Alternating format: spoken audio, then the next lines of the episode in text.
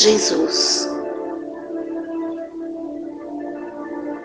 Divino Senhor, fez-se humilde servo da humanidade. Pastor Supremo, nasceu na manjedoura singela.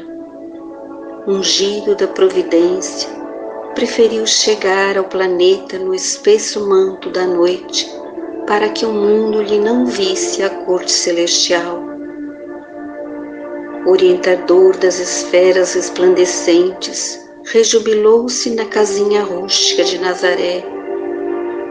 Construtor do orbe terrestre, manejou serrotes anônimos de uma carpintaria desconhecida.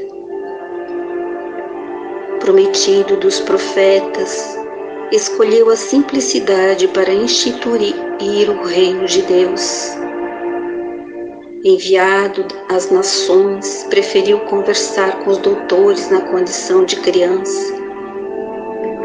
Luzeiro das almas, consagrou longos anos à preparação e à meditação, a fim de ensinar às criaturas o caminho da redenção. Verbo sagrado do princípio, submeteu-se à limitação da palavra humana para iluminar o mundo sábio dos sábios, valeu-se de pescadores pobres e simples para transmitir aos homens a divina mensagem. Mestre dos mestres, utilizou-se da cátedra da natureza entre árvores acolhedoras e barcos rudes, disseminando as primeiras lições do Evangelho renovador. Majestade celeste, conviveu com infelizes e desalentados da sorte.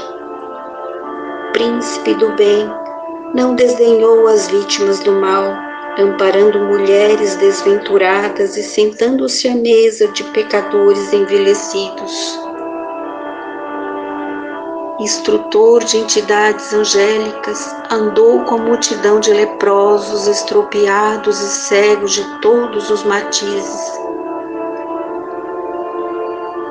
administrador da terra, ensinou o respeito a César, consagrando a ordem e santificando a hierarquia. Benfeitor das criaturas, recebeu a calúnia, o ridículo, a ironia, o desprezo público, a prisão dolorosa e o inquérito descabido.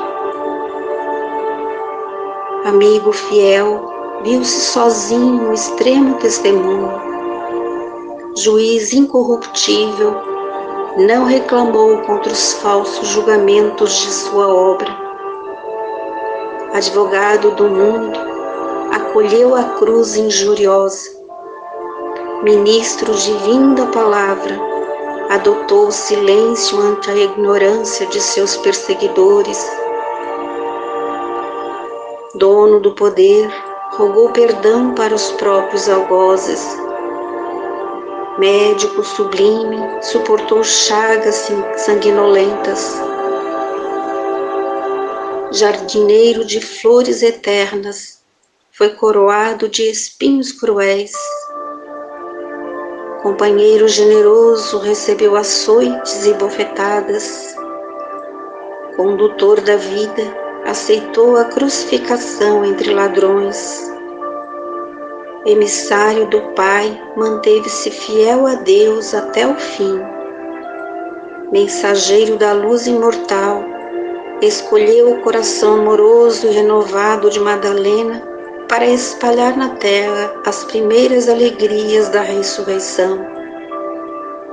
Mordomo dos bens eternos, em precisando de alguém para colaborar com os seus seguidores sinceros, busca Saulo de Tarso, perseguidor, e transforma no amigo incondicional. Coordenador da evolução terrestre, necessitando de trabalhadores para as missões especializadas, procura os Ananias da fé, os Estevos do trabalho e os Barnabés anônimos da cooperação missionário infatigável da redenção humana, foi sempre e ainda é o maior servidor dos homens de todos os tempos e civilizações da Terra.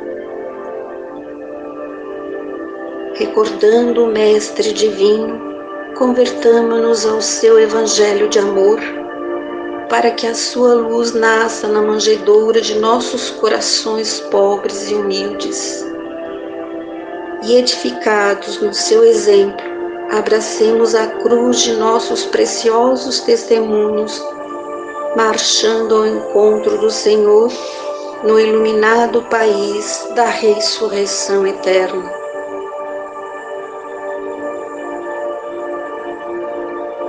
André Luiz,